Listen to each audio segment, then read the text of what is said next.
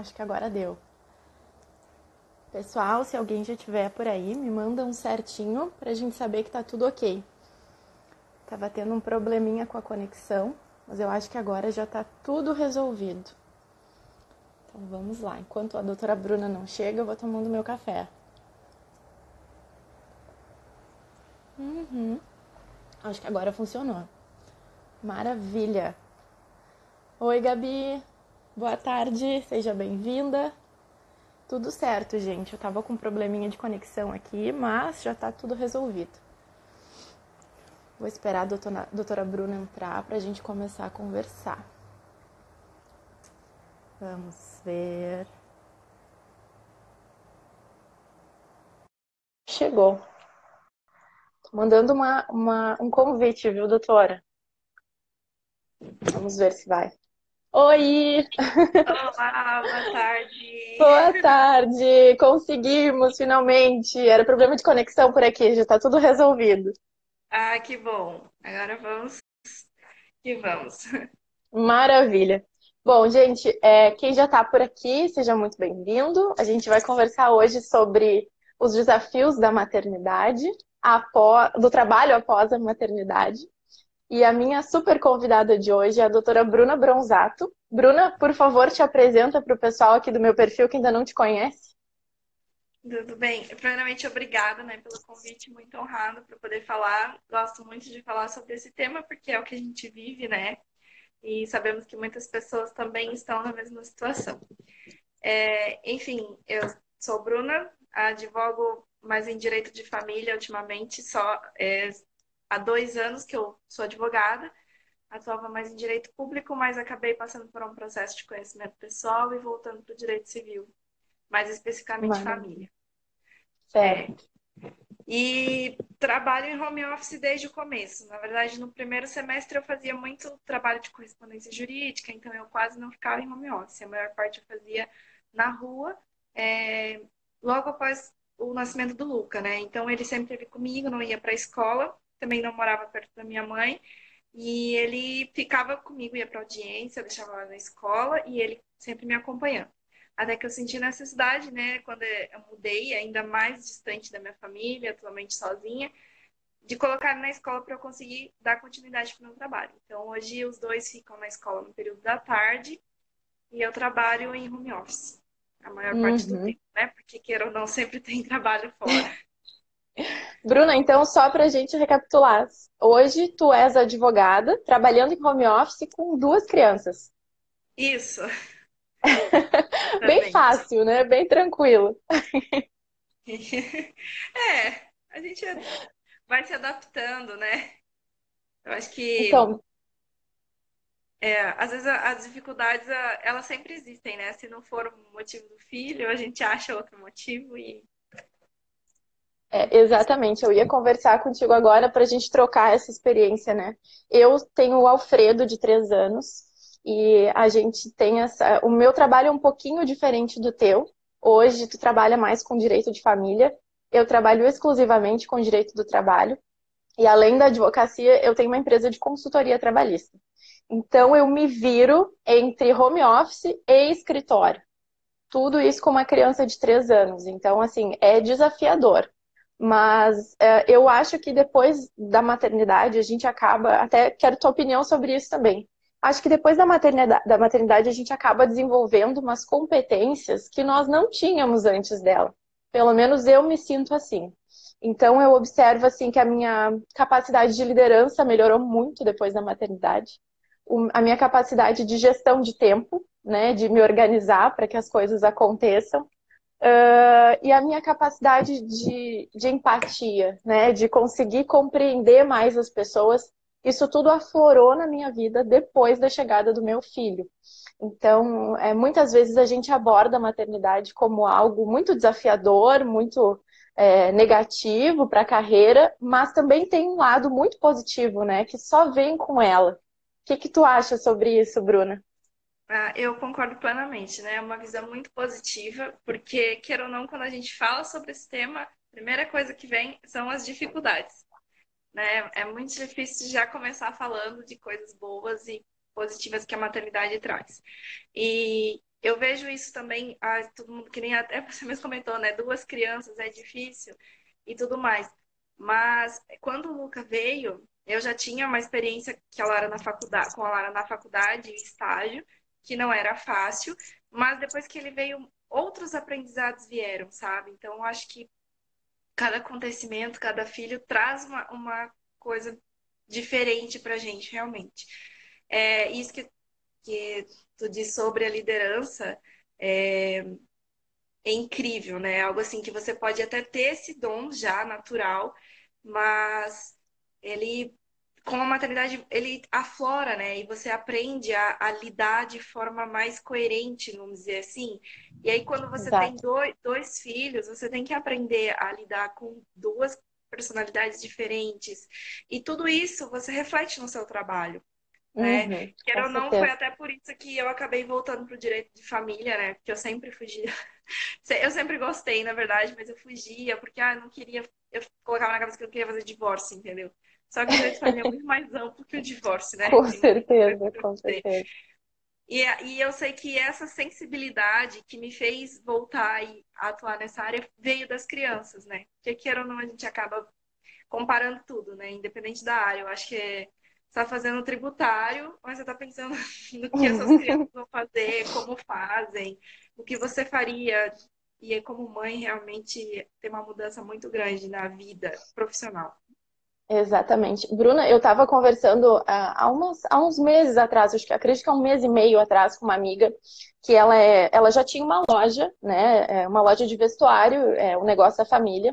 E quando ela teve bebê, ela se afastou, né, uma empresa familiar, ela deixou o posto para o marido para conduzir o negócio, para se dedicar pelo menos no puerpério para a filha. E é impressionante é, o, o, quanto a gente observa o renascimento da mulher após o parto, né? É, aquela mulher que existia antes dos filhos, ela na verdade dá espaço para uma outra mulher com novas habilidades, com novos desafios e isso faz, inevitavelmente, com que a gente repense toda a nossa estrutura de vida. E, obviamente, acaba respingando na carreira. Então, eu acredito que essa tua identificação com o direito de família tenha se dado muito por consequência da maternidade, né? E eu estava até, até anotei aqui para a gente conversar sobre isso. É uma pesquisa que foi publicada no UOL. Ela apurou que 76% das mulheres, após a maternidade, acabam ingressando na carreira do empreendedorismo. Né? Elas não ficam mais nos meios seletistas, né? Deixam, escolhem muitas vezes, quando tem essa escolha, é, empreender do que ficar envolvida em trabalhos de carteira assinada, com horário a cumprir e tudo mais. É, eu, eu quero a tua opinião sobre isso, mas é, assim, já de início eu acredito que muito tem a ver com essa transformação pessoal e também com essa, essa necessidade que a gente tem de ficar mais próximo dos, próximas dos filhos, né? E também entra a culpa materna, que é uma coisa que a gente precisa conversar. Sim. Eu, eu ainda me recupero da, da culpa da época da Lara ainda, né? Porque eu estudava e trabalhava, então eu tinha pouquíssimo tempo. Mas a cada vez que a culpa vem, e é inevitável, acaba vindo. É, eu, hoje eu vejo todos os frutos que foram colhidos, né? Se hoje eu sou formada, se hoje eu consigo trabalhar em casa, se hoje... ela está em fase de alfabetização, né? Então, se hoje eu consigo estar sentada com ela para ensinar, é, ajudar, fazer tarefa, tarefa e tudo mais, é por um sacrifício que a gente fez. Aí eu falo a gente porque ela também teve que fazer um sacrifício, né? Por mais que eles sejam uhum. pequenos, é um sacrifício para eles, né? Então, tendo passado por essas duas fases e hoje tendo a possibilidade de, de escolher o trabalho autônomo, é, eu me encaixo né, na, na pesquisa. Realmente foi uma escolha, é, porque eu sempre achei que fosse fazer concurso público. É, uhum. Já fui concursada, só que eu saí para poder trabalhar meio período, para poder ficar mais tempo com ela. E aí, depois da faculdade, eu não tive dúvidas de que eu não queria um emprego seletista e nem fazer mais concurso público. É, não assim, qualquer, sabe? Talvez mais para frente, um nível superior, eu ainda tenho vontade e tudo mais. Porém, hoje, na, nessa necessidade deles, principalmente a primeira infância, eu escolhi estar junto, sabe? E essa é uma forma é, de estar mais próximo. Porque, assim, a gente tem trabalho, a gente tem preocupação do mesmo jeito. Até, até acho que tem pessoas que pensam que às vezes a gente não trabalha, né? tá, é tudo é autônomo, faz às vezes, no meio da tarde, você está resolvendo um problema no banco que você não estaria resolvendo se você estivesse trabalhando numa empresa. Só que às uhum. 10, 11 horas, meia-noite, você está resolvendo o problema da sua empresa. Você está indo atrás do seu trabalho. É uma flexibilidade que facilita, de um lado, tem os pontos negativos e tem os pontos positivos. Mas eu acho que não pode existir um ponto positivo maior do que a presença com os filhos. Exatamente. Bruna, é, ainda falando sobre a culpa, né? Que agora tu, tu, acabou de mencionar que ela ainda existe de alguma forma, lá no fundinho ainda existe um pouquinho de culpa materna. É, eu abri uma caixinha de perguntas aqui quando eu anunciei a nossa live e uma seguidora me mandou uma pergunta que mexeu muito comigo. É, eu acho que eu até te mandei antes, né, nas nossas conversas, para a gente tocar nesse assunto, porque eu acho que é, especialmente nessa semana, nesse mês, né, que se fala tanto em, em mês da mulher, é, em assuntos, em debates que envolvam as mulheres e todos os, os temas afetos, né, as nossas dificuldades no, no mundo de hoje, eu acredito que seja esse local aqui, além de ser o nosso lugar de fala, porque somos mães que trabalham e que vivem esse tipo de, de coisa na pele diariamente, eu acho que é uma grande oportunidade da gente conseguir é, ajudar, né? Ter sororidade, empatia e dividir também os nossos, as nossas dores que muitas vezes não são mostradas na rede social, né? Porque com esse, o teu Instagram até eu acho que é, ele é um que é muito verossímil com a realidade, né? Porque tu te preocupas ali em mostrar a tua rotina com os teus filhos, às vezes tu tá ali no computador e o pequeno tá do lado, trazendo um carrinho e tu tá te desdobrando, mas existem muitas mães perfeitas na internet e muitas rotinas de trabalho, muitas carreiras maravilhosas que na verdade quem passa por isso sabe que não é assim e muitas vezes eu acho que a gente pode se sentir menos menos capaz porque a gente está vendo uma realidade que não reflete a realidade, né? É, exatamente. É, tanto que esse foi um, um processo que eu mesmo passei assim de acabar eu acabava me comparando muito com as pessoas que tinham a vida perfeita, né?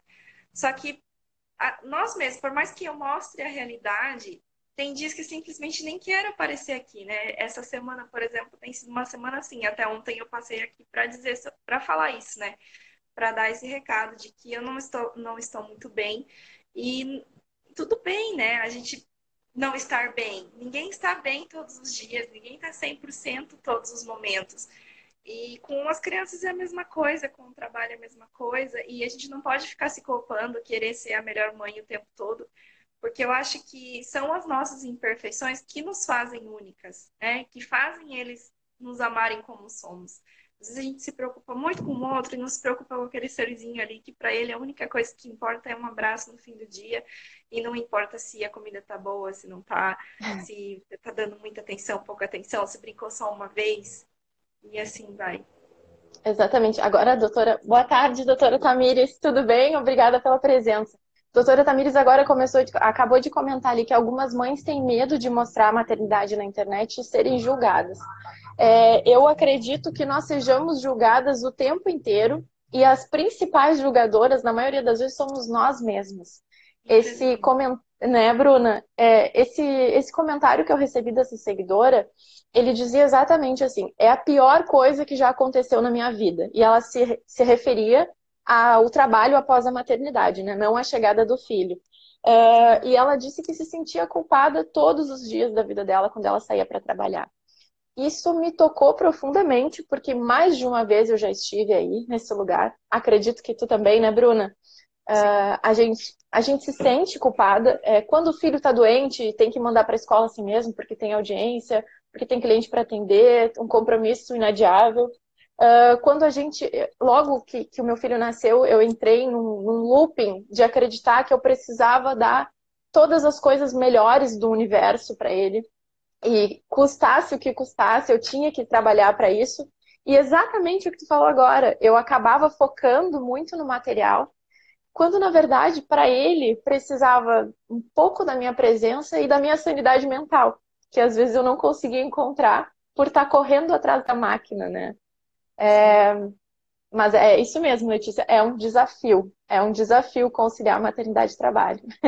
É, eu vejo também assim, é, a grande dificuldade, às vezes, é porque como a maternidade nos muda, e ela nos muda mesmo, nós é, nunca mais seremos a, a, mesma mulher que antes, né? Não, isso já Exatamente. todos nós sabemos. Às vezes, é, aquele trabalho que a gente amava fazer antes de ser mãe, depois de, de ser mãe, fica uma dúvida, sabe? E às vezes a gente não consegue conciliar. Não é que não consegue conciliar, mas fica se culpando quando tá lá, ou fica, se, ou fica achando ruim quando tá aqui, quer estar tá no trabalho, quando tá no trabalho, quer estar tá em casa, porque nós mudamos, não somos, não somos mais a mesma mulher, não olhamos mais com os mesmos olhos. E é aí que muitas mães acabam até mudando o foco profissional. Não só a uhum. carreira, mas às vezes dentro da própria carreira, mas acaba mudando o foco ou, como na maioria, acaba empreendendo numa área que nunca imaginou. Eu acho que uhum. a, essa culpa, assim, ela tem grande, é, grande participação nessa decisão de mudar a carreira ou o foco da carreira. Porém, acho que essa mudança maternal que vem com o nascimento do filho, ela é a principal responsável por essas escolhas. E às vezes, é, a mulher tá vendo que não tá legal, que ela não tá gostando, não tá bom para ela, mas ela não aceita, sabe? Porque ela sempre gostou daquilo, antes de ser mãe, ela era melhor profissional naquilo, e ela quer voltar de toda forma. Mas eu acho que esse processo de aceitação de que nós não somos mais a mesma pessoa, de que nós nunca mais vamos ser só nós, nós sempre vamos ter um filho, ainda que eles uhum. cresçam, ainda que. Mas pelo menos nessa fase, né? É, eu costumo viver a vida por fases, né? Então, eles estão na fase da primeira infância, então vamos pensar nessa fase que eles precisam realmente da, da presença. Talvez até com 15, 20 anos eu ainda esteja, estejam precisando muito de mim. Mas eu sei que uhum. são fases que vão passar e que talvez eu possa voltar a fazer outras coisas que eu gostava de fazer e que hoje eu abro mão. É, a claro. aceitação, ela é difícil, né? Porque são muitas coisas que envolvem, além da própria culpa, né? Porque queira ou não, nós queremos ser a melhor mãe. A sociedade cobra que nós sejamos boas mães. Né? E assim, boa mãe não quer dizer que nós somos ruins, né? Porque às vezes é, não, a gente não precisa estar lá sempre fazendo um bolinho quentinho, a gente não precisa estar sempre. Né, nós que estamos dando banho, nós que estamos levando na escola, tudo bem a gente dividir as atividades, né? Às vezes uhum. nós não uhum. sobrecarregamos com as atividades do filho por achar que isso é ser a mãe perfeita, né? E nem sempre é. uhum. é. Uhum. E acaba refletindo Bruna... no trabalho, né? Inevitavelmente. Com certeza, com certeza. Esse processo de autoconhecimento é, que tu conversasses agora, eu acho que é um autoconhecimento enquanto mulher, enquanto ser humano, e um autoconhecimento profissional também, né?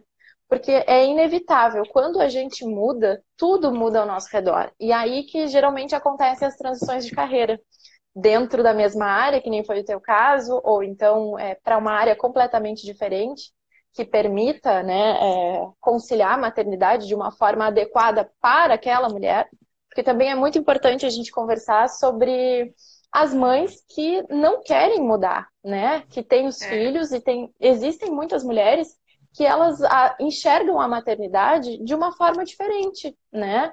Uh, de uma forma diferente da nossa, porque eu acho que a gente tem um, um padrão de, de, visão da maternidade muito semelhante. Somos mães que tiveram a opção de fazer home office e mudar né, a, a, o ritmo de trabalho, mas existem muitas que não têm essa possibilidade e outras que não querem essa possibilidade, que gostam dos empregos tradicionais né, e, e se preocupam com isso, para que a é. coisa funcione né, dessa forma. Sim, é, e essa é uma grande dificuldade que elas acabam enfrentando também, porque eu tenho uma amiga assim que gosta de trabalhar fora, ela precisa disso, ela precisa desse tempo de sair é, de casa, de não estar. Até porque é, não dá pra gente dizer que é, um é melhor que o outro, porque vai da pessoa, né? Assim como pessoas que não têm filhos, a mãe também tem as suas preferências e ela não pode esquecer dela, né? Como mulher. Uhum, Aquilo uhum. que faz bem para ela como mulher.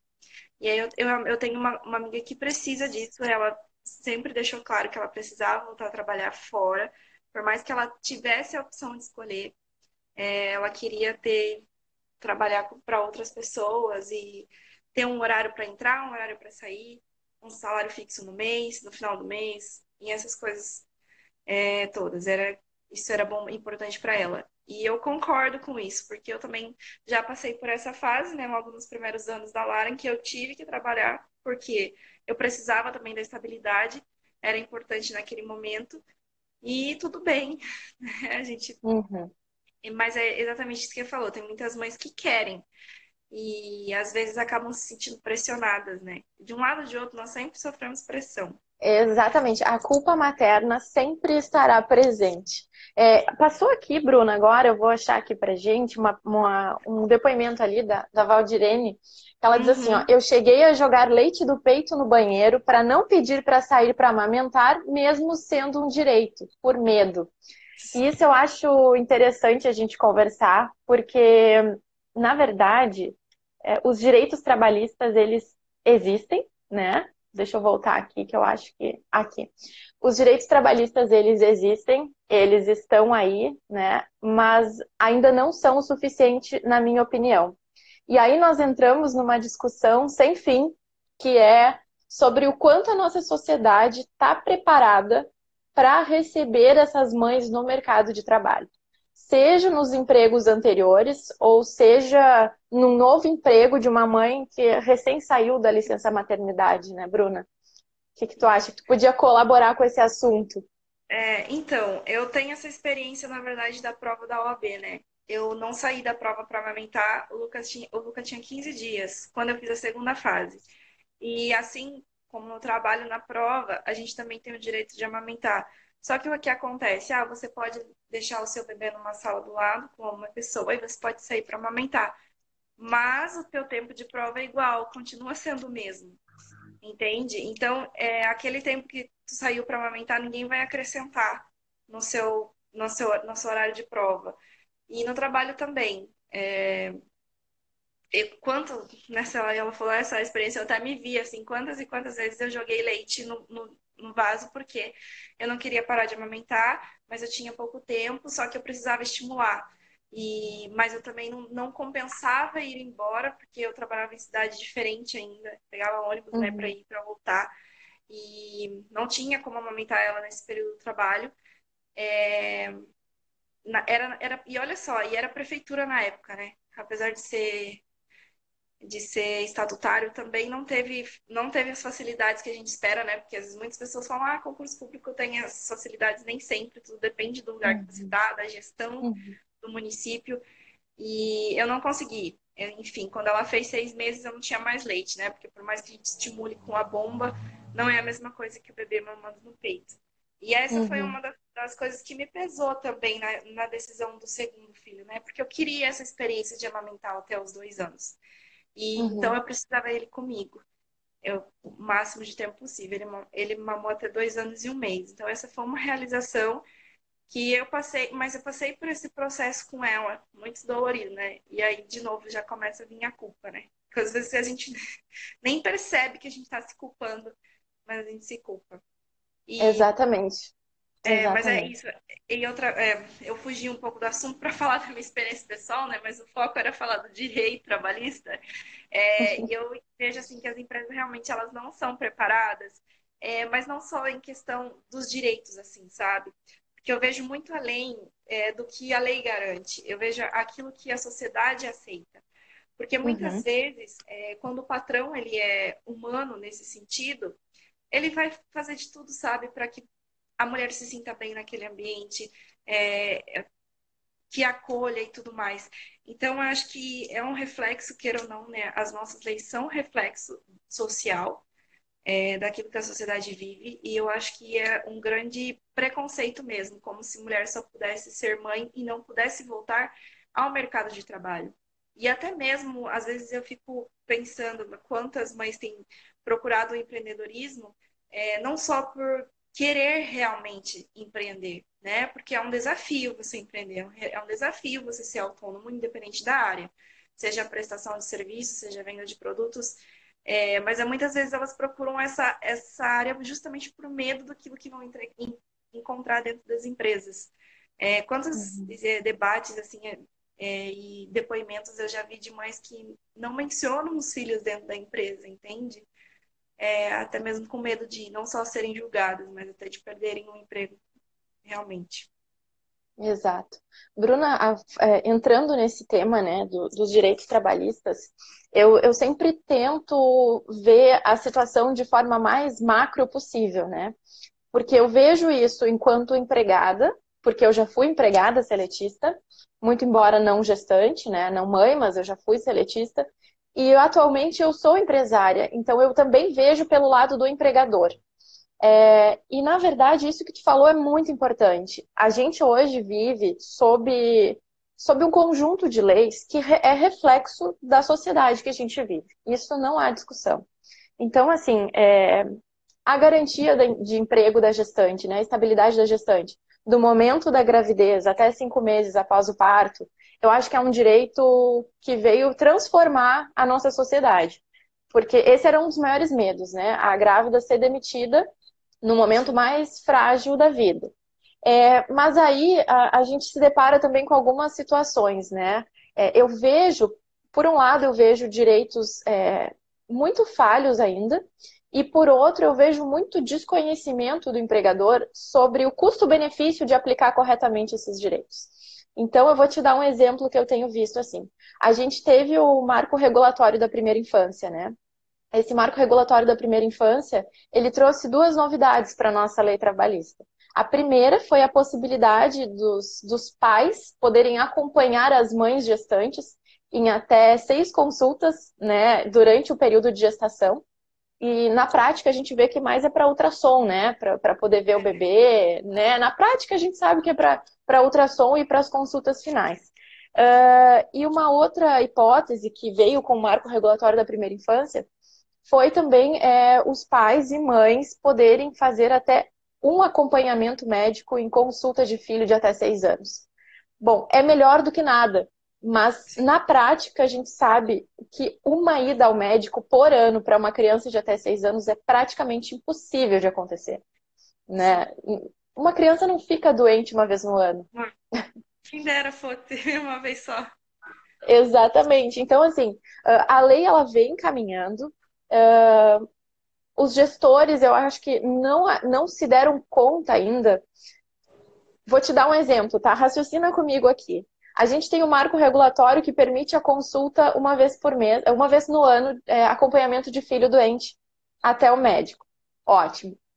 Todas as outras vezes que essa criança fica doente a ponto de ir ao médico, essa mãe que está lá dentro da empresa trabalhando, ela vai estar tá dando o potencial máximo dela no trabalho, produzindo, motivada, ou ela vai estar tá com a cabeça no filho que está doente lá na escolinha ou com uma cuidadora? Eu até ia. É, quando, eu, quando tu estava falando, eu ia chegar, queria chegar nesse ponto exatamente. É, porque muitas vezes é, o empregador vê como algo ruim a dispensa da mãe, mas nem tanto, né? Porque, por exemplo, um dia que você está bem, que a criança está bem, está saudável, numa rotina normal, é, tu produz muito mais. Então, às vezes, em um dia, faz o que faria em três dias ruins, entendeu? Definitivamente. É, e é uma coisa que. Mas é, é bem cultural mesmo, né? É, nós temos muito isso do trabalho ter que ser. É muito por horário, não por só produção, sabe? As, é, os funcionários em geral são pouco valorizados quando produzem muito e não é mais valorizado quando trabalham muito em horário, né? Vem muito da hora, assim. A nossa sociedade em geral costuma ver muito isso. O tempo que está, que está trabalhando, não efetivamente o trabalho que está produzindo. Uhum. É, e esse ponto é bem importante, porque há pouco tempo atrás eu prestei consultoria para uma empresa que emprega, eu, sem, sem medo de errar, assim, 80% dos empregados são mulheres, né? Até pelo ramo de atuação. E aí a, me foi levantado, me foi questionado na consultoria também a questão dessa, dessas saídas de mãe para trabalhar, é, para acompanhamento de filhos, né? E eu nunca gosto de pensar dentro da caixa quando envolve direito do trabalho e assuntos relacionados à família. Eu acho que nós, enquanto seres humanos, estamos interligados com diversos ramos é, da psicologia, do direito, enfim, a gente tem que trabalhar com a realidade e adequar a lei para a realidade, não adequar a realidade à lei. Pelo menos é assim que eu enxergo, né? E, e quando me veio esse questionamento, sobre essa pessoa que estava é, saindo muito, com muita frequência, e na verdade era o caso de uma criança especial, né? Não era uma criança que adoecia, assim, eventualmente, porque eu acredito que essa empresa, pela forma de trabalho que tinha, pela cultura, não tivesse problemas com esse tipo de saída, desde que, obviamente, fosse apresentado o atestado médico. Mas por ser uma criança especial e, e por empatia desse gestor que sabia da necessidade desse emprego para aquela mãe, veio me consultar justamente para a gente bolar uma estratégia para que ela pudesse continuar acompanhando o filho e não prejudicasse os cofres da empresa, né? Não prejudicasse essa questão de lucro. E, isso, assim, foi, foi um trabalho maravilhoso que eu fiz. E a alternativa que eu encontrei para esse caso foi o banco de horas. Então, né, desde o advento da reforma, agora o banco de horas ele não precisa mais passar por convenções coletivas, por acordos sindicais, e ele pode ser feito diretamente com o funcionário. Então, o que, que acontece? Com o banco de horas, e aí já fica a dica para quem está assistindo, que ou é mãe está precisando né, dessa, dessa sugestão, ou então o empregador que está passando por essa, por essa situação, implementar um banco de horas por escrito, determinado, com auxílio de um profissional, né, com auxílio jurídico, para que essa mãe, e não somente para esse caso de filho especial, mas eu acho que seriam assim alternativas legais que não são do conhecimento dos empregadores, mas que podem mudar completamente a rotina de trabalho, o clima, né? É, porque as duas partes vão ficar satisfeitas, né? A mãe que vai poder ter a segurança de poder acompanhar o filho quando necessita, ao mesmo tempo que o dia que está disposta vai poder produzir tudo aquilo que não pode produzir no dia que estava ausente. Exatamente. Não prejudica nem a empresa e nem a vida familiar daquela mãe que precisa estar tá com aquele filho, né? Sim. E ao mesmo tempo precisa trabalhar, né? Exatamente. Um outro ponto, Bruna, que eu acho que é importante a gente falar também, que eu observo, é que assim, a gente sabe que hoje, até tu falou que a tua licença foi de seis meses, né? Para estatutários, geralmente é de seis meses. Tu era servidora na época, né? Era, mas eram quatro meses. Foram quatro. Ah, foram quatro para ti? Sim, é que eu conseguia, eu conseguia amamentar até os seis, porque eu fazia hum. esse processo de tirar o leite no trabalho. É como uhum. se ela estivesse fumando, mas chega uma hora que o corpo entende que não é natural e. Claro, é, é, é diferente. Essa prefeitura em específico não era da minha cidade, era da cidade vizinha. Eles estavam assim bem atrasados em relação às cidades, é porque no geral ali é, interior de São Paulo na época, né, que eu morava, uhum. é, em geral ali os, é, os estatutários têm bastante é, os direitos principalmente das mães são muito, os pais têm 20 dias de licença e essas coisas todas. Mas uhum. essa prefeitura não. Era, infelizmente, não. eu peguei uma, uma parte dela que não era muito favorável. Claro. É, então, Bruna, assim, é, nesse teu caso eram quatro meses, né? É até interessante que seja, porque ilustra bem o que eu. O que eu é, outra, outra coisa que eu costumo falar sempre para os meus clientes, né? Uh, 120 dias de, de licença maternidade, ótimo. Ótimo para quem, né? Para mãe, não é o suficiente. A gente sabe que não é. Aí o empregador vem e me diz assim, mas, mas doutora Mariana, como é que eu vou fazer? Porque aquela pessoa é fundamental para mim. Ela é uma pessoa que já estava preparada, que já sabia do meu negócio, que produz muito, é um funcionário que eu quero por perto. Aí eu sugiro que eles ingressem no programa de empresa cidadã. E a maioria dos empregadores sequer sabe que ele existe. Então, é, existe a possibilidade de ingressar num programa, que é o Empresa Cidadã, aumentar essa licença de quatro para seis meses e ainda receber incentivos fiscais por essa adoção, né? E para eles e nem sabem, né?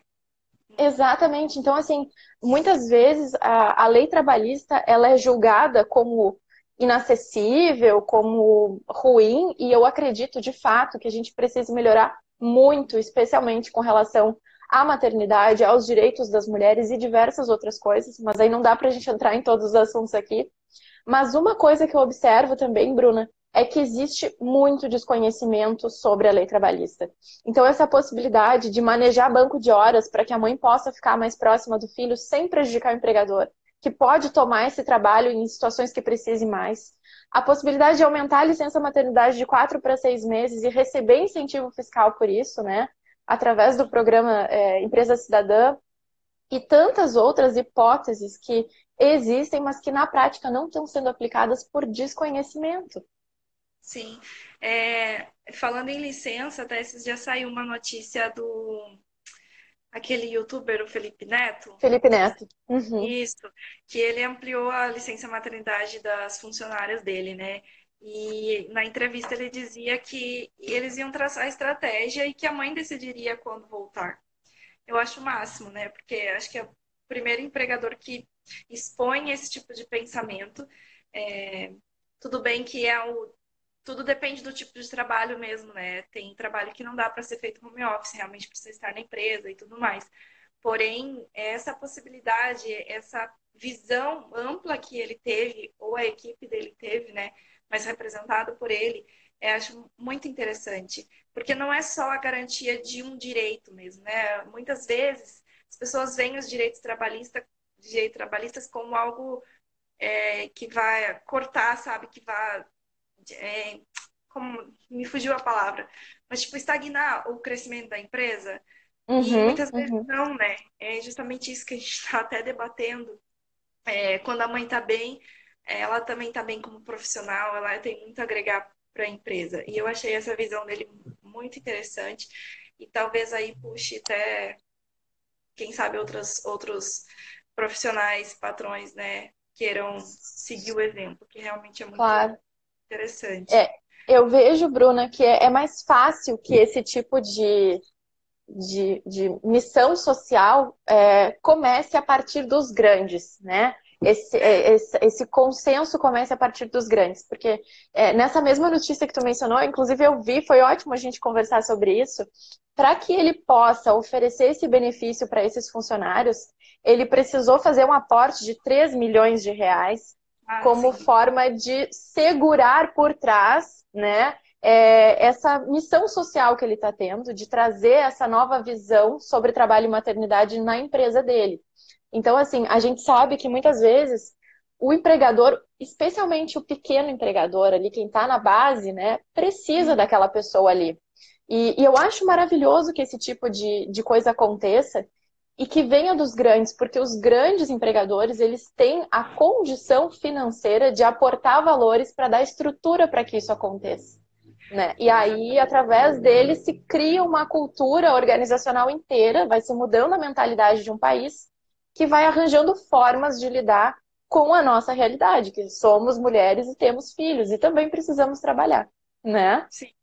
E ao mesmo tempo, aqui nós estamos passando nossa mensagem como mães, como mulheres, de que podemos, de que precisamos, queremos, e que. Porque nós temos que demonstrar todo esse interesse também, né? É? é um trabalho quase que conjunto, vamos dizer. Exatamente. Dos grandes empregadores, quanto de quem vai ser empregada, né? Independente de ser uhum. uma grande empresa ou não. Exato. Bruna, tu tinhas uma pergunta de uma seguidora para a gente responder? Ah, sim, era em, em, relação ao home office, né? Das, dos direitos uhum. trabalhistas da mãe nessa, nessa situação, autônoma, no uhum. caso. Né? É, tá. A dúvida era de como, funciona, de como funciona, se a mãe tem os mesmos direitos trabalhistas, licença gestante, amamentação. No caso de home office. É autônoma, é. Uhum, tá. Bom, assim, é... queres que eu responda ou queres responder? Por, por favor, pode responder, especialidade. Tá certo. Bruna, então assim, ó, existem duas situações que a gente precisa conversar para poder ajudar essa mãe que está aí preocupada como funciona o home office, tá? Existe o home office que a mãe trabalha como autônoma em casa, que ela não trabalha para nenhuma empresa, e aí ou é a mãe que é egressa da CLT e acabou abrindo aquele o, seu negócio, daquela pesquisa lá do início, né? E aí é uma situação. E a outra situação é da mãe que trabalha ainda como seletista numa empresa, mas que o seu empregador, aquele que não decidiu fazer banco de horas e tinha a possibilidade de entregar um teletrabalho para essa mãe, acabou é, concedendo para ela. Então, a gente falou do banco de horas, mas uma outra coisa importante e que é super ligada com esse assunto agora são as mães que acabam, continuam nos quadros da empresa, mas que após o término da licença maternidade, essa empresa não precisa dela como uma vendedora pracista, por exemplo, né? Não precisa dela é, fazendo o serviço de limpeza ou de automação, enfim. Ela pode, por exemplo, ser realocada do, da antiga posição para uma posição daqui a pouco de marketing, de redes sociais e fazer a jornada em teletrabalho. Bom, para essa mãe seletista que trabalha com teletrabalho e trabalho remoto, a CLT uh, veio agora depois de 2015 com a reforma e estabeleceu inúmeras regras específicas sobre teletrabalho. Sobre teletrabalho, foi a primeira vez que a gente conseguiu falar sobre isso de forma é, pontual, né, com vários critérios, enfim. Uh, os direitos, eles não mudam. O que muda é, na verdade, o controle de horário, que é mais flexível e geralmente se dá mais por produtividade, que é exatamente o que a gente conversava agora há pouco, né? Que se adequa mais à realidade materna. Uh, e também é, há uma necessidade de adequação por escrito desse teletrabalho. Agora, as mães que trabalham em casa e não são vinculadas a nenhuma empresa, são, é, que é parte do nosso caso, né? São autônomas. Quais são os direitos? Os direitos, na maioria dos casos, é, como a, a, legislação brasileira com relação ao trabalho, não a CLT, né? Porque não é um caso CLT. Uh, como a legislação brasileira com relação ao trabalho enxerga essa mãe, está muito ligado às condições previdenciárias às quais ela vai estar exposta, né? Então, aí eu acho que já é o teu lugar de fala, né? Essa parte da, de, de como a gente pode declarar o imposto de renda, né? Se essa mãe pode ser uma contribuinte individual e ficar albergada ali, abraçada por um auxílio-doença, alguma coisa assim, como contribuinte individual? É, exatamente. É como autônomo, é... nós não temos direito garantido por um empregador, né? Porque nós somos nossos próprios empregadores, mas nós podemos garantir os nossos direitos. É... Que aí, como você citou, é mais previdenciário, e realmente é como contribuinte individual, é, que é basicamente para contribuir para o INSS mensalmente, né? E assim como, como toda como todo trabalho que gera renda, o autônomo também tem a obrigação de declarar a renda. Inclusive, nós estamos com prazo aberto para isso, né? É, é, então é importante ficar atento, é, porque o Leão está aí sempre de olho. É, o autônomo faz essa contribuição por, por meio de carnê-leão, né? Que é mensal. E ainda que seja isenta do pagamento de imposto, ainda assim nós temos que declarar toda a renda que nós recebemos, por menor que seja. É, uhum. Porque, queira ou não, às vezes a gente acaba se perdendo, então é por isso que é muito importante o autônomo ter o controle da sua renda, até para poder saber é, o valor que ele vai pagar é, de INSS, qual, é, com qual, quantos salários né, ele vai contribuir e tudo mais. É, eu acho que a gente vai acabar se estendendo aqui também, mas seria um assunto interessante para poder discutir mais, até mesmo num post ou algo assim. Claro, com certeza. É, e só para acrescentar, Bruna, é, esse autônomo que trabalha em casa, né? Ele tem essa responsabilidade de declaração do imposto de renda, que tu explicou muito bem para nós agora. Ele tem a possibilidade de contribuir, é, de forma lá na, na questão previdenciária, como contribuinte individual, para que ele tenha um respaldo né, do governo caso é, essa mãe que trabalha em casa sofra algum, algum acidente, alguma doença, precise se afastar ah, de alguma forma. É. Auxílio né? doença, né? Auxílio acidente, todos os. É, são. Eu não vou me lembrar agora, mas tem um rol taxativo de quais são os auxílios que o, o autônomo vai estar segurado. Exatamente. É, e, e, na verdade, é, inclusive falar. o profissional liberal, o advogado, né? Porque muitas vezes o advogado acha que não precisa contribuir, mas precisa, tem a obrigação de contribuir também. Porque apesar de, de pensarmos que é opcional, não é opcional, é obrigatório a contribuição para o INSS como individual, mesmo uhum. que não seja vinculado a nenhuma empresa.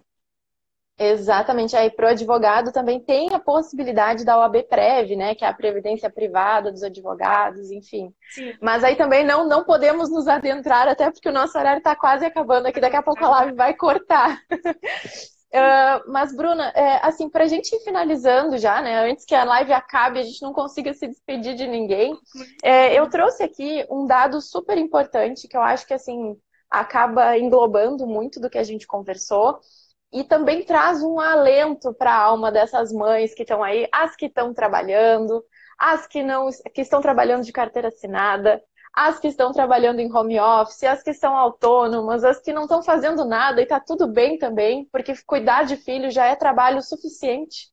Não, não estão fazendo nada na, na, na rua ou então em casa com relação à carreira, mas tem uma missão extraordinária no mundo que é criar um ser humano, entregar um cidadão decente para esse mundo que está tão carente, né, de valores e isso se aprende em casa.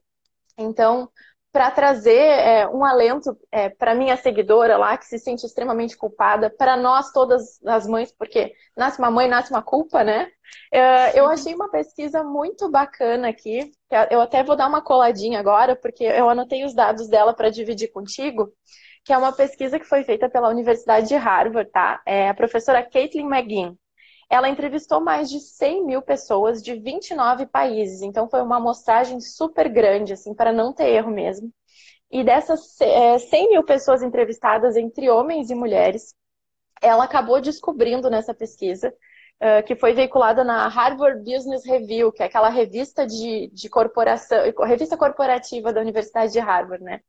E aí, para que os nossos corações de mães que trabalham se sintam mais tranquilos, mais é, acalentados, a, a pesquisa revelou que as filhas mulheres de mães que trabalham fora, na vida adulta, acabam recebendo até 7 mil reais a mais por ano do que as filhas de mães que não trabalhavam. Então, assim, não, não vai dar tudo errado para as filhas de mães que trabalham fora. e nos casos, é, é, porque as meninas acabam se espelhando nas carreiras, né, nas atividades da mãe, acabam adquirindo essa consciência de necessidade de trabalho, de importância para a própria vida e alcançando ótimos resultados no mercado de trabalho. E para quem é mãe de menino, que é o teu caso também, né? Mãe de menino e mãe de menina, é, na vida dos meninos isso também é muito positivo. Olha só que interessante. Os filhos homens de mães que trabalham fora tendem a escolher esposas que também trabalhem fora e por, por se espelharem nas mães. E eles, a, o estudo revelou, e essa parte eu achei fantástica, que os meninos de mães que trabalham fora, eles crescem com atitudes de reconhecimento de igualdade de gênero. Então, eles acabam crescendo com esse conhecimento, com essa consciência de que homens e mulheres são igualmente importantes na sociedade por ver o papel que a mãe exerce fora de casa. Isso é mesmo muito importante. É, é realmente um abraço, né? porque é que nós nos culpamos inevitavelmente, mas tem pontos positivos, né? Então, estamos fazendo, e é até importante sempre colocar isso na cabeça para não perder o objetivo, não desanimar, não se culpar tanto. É, realmente, nós nenhum momento deixamos de fazer o melhor por eles, né? É, uhum. Como eu sempre costumo dizer, toda vez eu repito e vou repetir aqui de novo, é, quando nós estamos bem com nós, como mulheres, como profissionais, nós estamos bem como mães com os filhos. Não dá para ser uma mãe 100% se nós não formos uma mulher 100%. É... Perfeito, perfeito. É, eu não tenho, eu não só concordo, como eu quero te aplaudir nesse momento, Bruna. Porque a, a gente não pode se deixar levar pelas imposições sociais uh, que não condizem com a nossa realidade, sejam elas quais forem. Então eu acho assim que a nossa mensagem agora, porque está quase acabando, o Instagram vai acabar com o nosso papo aqui de um jeito ou de outro. Eu acho assim, para finalizar, é, a nossa mensagem aqui hoje é que nós, enquanto mulheres que temos voz é, para falar sobre esse assunto, porque temos conhecimento de causa, a gente precisa, em primeiro lugar, se respeitar respeitar as mães que trabalham fora, as mães que são empregadas, as mães que empreendem, as mães que não querem trabalhar e estão muito felizes cuidando dos filhos como podem, né? É, divulgar, usar a nossa voz, nosso espaço para transmitir essa empatia, nos fortalecermos e trabalharmos enquanto operadoras do direito para levar informação tanto para os empregadores, que muitas vezes se sentem é, congelados em leis trabalhistas, quando na verdade existem alternativas para auxiliar as mães nesse processo sem perder lucro ou produtividade. E também é, levar a nossa voz para que essa consciência social de, de abrir espaço no mercado para que as mães possam desenvolver todo o seu potencial se concretize de forma definitiva. Ah, perfeito. Não tem nem o que acrescentar. perfeito. é, é uma missão de vida, né? Não é só uma missão profissional, é uma missão de vida mesmo. E nós aproveitamos a profissão, o dom e a, o conhecimento que temos para levar adiante. Ótimo. Tá certo. Parabéns muito obrigada. É muito... Imagina. É um trabalho muito importante. É muito difícil nós vermos advogados trabalhistas, né, é, se preocupando tanto com o empregador assim. É muito raro nós vermos. Então, quando encontramos, temos que valorizar muito, que é um trabalho ótimo, é. ainda mais com essa visão é, feminina que você tem, né? Muito obrigada, Bruna. E, e, de fato, isso é uma preocupação minha, né? É ver os direitos do empregador mas em hipótese alguma alimentar exploração, é, discriminação, desigualdade. Eu acho que existe um meio do caminho e dá para fazer isso de forma muito harmoniosa. E essa é a minha missão de vida: juntar o melhor dos dois mundos dentro da lei para que a gente possa evoluir enquanto sociedade. Muito, muito obrigada pela tua presença. O nosso papo foi extremamente engrandecedor. Eu só paro com ele porque o Instagram já vai nos cortar aqui.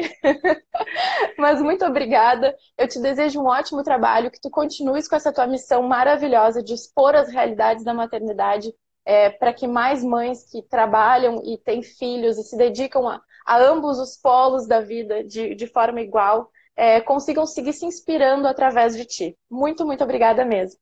Eu que agradeço o convite. Muito obrigada e sucesso. Tá certo. Gente, muito obrigada por assistirem e até a próxima. Um beijão. Tchau, tchau. Beijo. Tchau.